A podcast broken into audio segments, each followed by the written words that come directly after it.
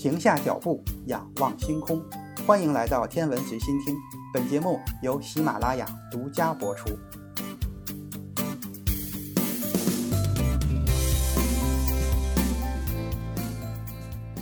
当地时间二月九日，阿联酋希望号火星任务团队召开新闻发布会，宣布，经过了四亿多千米的漫长旅程，希望号火星探测器成功进入了环绕火星的轨道。阿联酋希望号火星任务团队介绍说，希望号在二零二零年的七月二十日从地球发射升空，在飞往火星的途中，由地面操控进行了多次的变轨，准确地到达切入火星轨道的预定地点。在迪拜时间二零二一年二月九日的十九时三十分左右，希望号启动了六个推进器，将飞行速度从每小时十二万一千千米。减慢至每小时一万八千千米。由于火星与地球之间的通信延迟，阿联酋科学家在二十时十分左右收到了希望号发回的信号，确认了希望号顺利被火星引力所捕获，进入了环绕火星的轨道。在接下来的一段时间里，希望号将在地面的操控下进行三次左右的变轨，用八周的时间进入一个直径两万千米到四万三千千米的椭圆形轨道上环绕火星飞行，同时对火星的大气进行一个完整火星年，就是六百八十七天的分析。希望号的设计寿命是一个火星年，实际可能会达到两个火星年。当然，我们希望希望号的寿命越长越好。阿联酋科学家表示，希望号团队将通过网站及时公开发布所有获得的数据。再说回咱们中国自己的天问一号探测器，在二月五号的时候，天问一号的发动机点火工作顺利的完成了地火转移阶段第四次轨道中途修正，它会慢慢的减速。如果不出意外的话，就在今天，也就是二月十日前后，天问一号会被火星的引力捕获。咱们的节目也会跟踪天问一号的最新消息。阿联酋和中国的探测器分别成为第五个和第六个抵达火星轨道的计划。在他们之前，NASA、苏联、欧洲航天局和印度的航天器都已经抵达火星的轨道。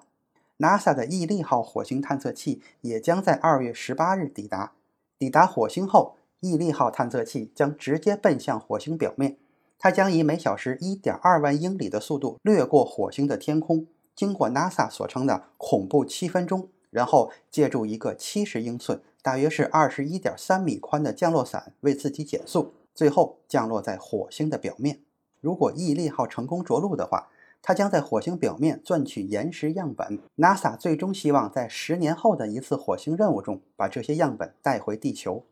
三个探测任务相继抵达火星。这主要是得益于深空探测已经成为了世界各个航天大国科技探索与创新的战略制高点，而火星则是因为它可能是地外生命探索的主要目标天体，以及火星的可宜居等独特性质，在未来的一段时间中，火星将成为各国在深空探测领域中竞相角逐的热点和生长点。随着航天技术的发展和探测手段的多样化，探测精度的不断提高。人类对火星的认识程度也在逐步的加深，各个航天大国对开展火星探测的热情和频率也在逐步的提升和增加。特别是进入二十一世纪，探测火星、探寻火星生命信息、探索火星宜居性，已经逐渐成为国际深空探测的主流。在一定程度上，各个航天大国对火星的探测热情已经超过了月球。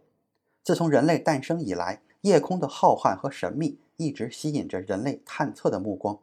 火星因为它快速的运动、橙红的色彩和多变的亮度，就特别吸引着天文学家的注意。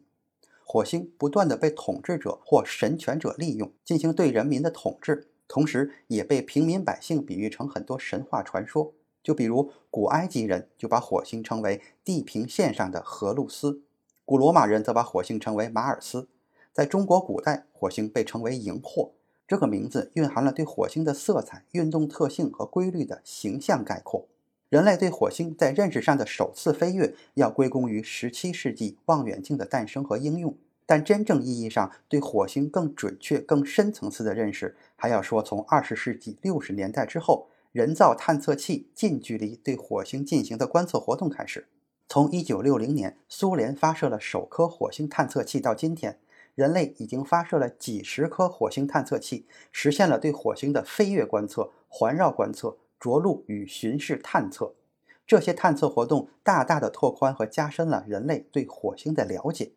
虽然人类对火星已经进行了几千年的观测，以及几十年的轨道遥感和表面原位探测，对火星科学的认识取得了很多的进步。但是对于真正的认识火星、利用火星、开发火星来说，还远远是不够的。就火星本身的科学内涵而言，还有很多的科学谜团需要我们进一步去探索、去研究、去考证。比如说，火星的磁场就和地球磁场不同。火星虽然有很强的岩石圈剩余磁场和多磁极磁场特征，却不像地球有全球性的偶极子磁场。但根据现有的行星演化理论，火星早期是应该具有全球性的偶极子磁场的。那么，科学家们需要研究的问题就包括火星发电机的开始与消失的时间、条带状岩石剩磁分布特征及其成因机制。事关火星磁场形成的物理机制及其演化过程等等，最终的火星演化理论体系等重大科学疑团，仍旧需要进一步的去探索。火星电离层是太阳风与火星之间发生相互作用和火星水逃逸的重要场所。火星电离层与火星磁场、火星大气层等都是火星空间物理研究领域的关键要素。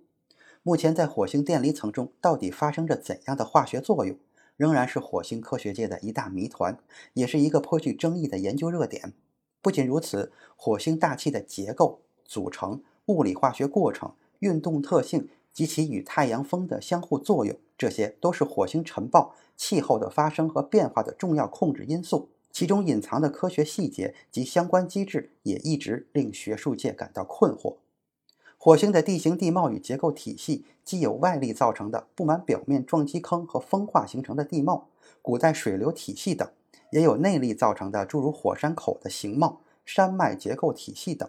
这些都是火星内部的演化在火星表面上的综合体现，而且还说明着火星固体表面与其外部环境的相互作用。这些复杂型与综合型的火星样貌与构造体系，又蕴含着怎样的火星综合演化历史呢？今天的火星和过去的火星存在着多么大的差异？这些科学问题既是基础性的，又是综合性的，同样需要我们进一步挖掘和阐释。火星在形成初期的主要热流机制是什么？过去、现在的火山活动是怎样演变的？火星壳为什么会出现二分性？这些问题涉及更深层次的有关火星的成分、资源、内部结构、形成与演化。以至于火星与其他类地行星差异性等重大核心要素。想要了解这些问题，靠次数有限的火星探测是不能够解决的。特别是人们最关心的火星在历史上是否有生命发育，想要解开这个疑团，也不仅仅是靠对火星过去曾有的大量水体等几个要素的分析就能够解释清楚的。更具挑战性的问题是，是否能够通过改造火星，把它变成人类的新家园。这个问题涉及到了哲学领域的科学难题，也需要我们先从科学上去考证，从技术上去验证。从这期节目开始，咱们就从各个不同的方面来详细的了解一下火星到底是一颗怎样的行星。那咱们明天不见不散。今天的天文随心听就是这些，咱们下次再见。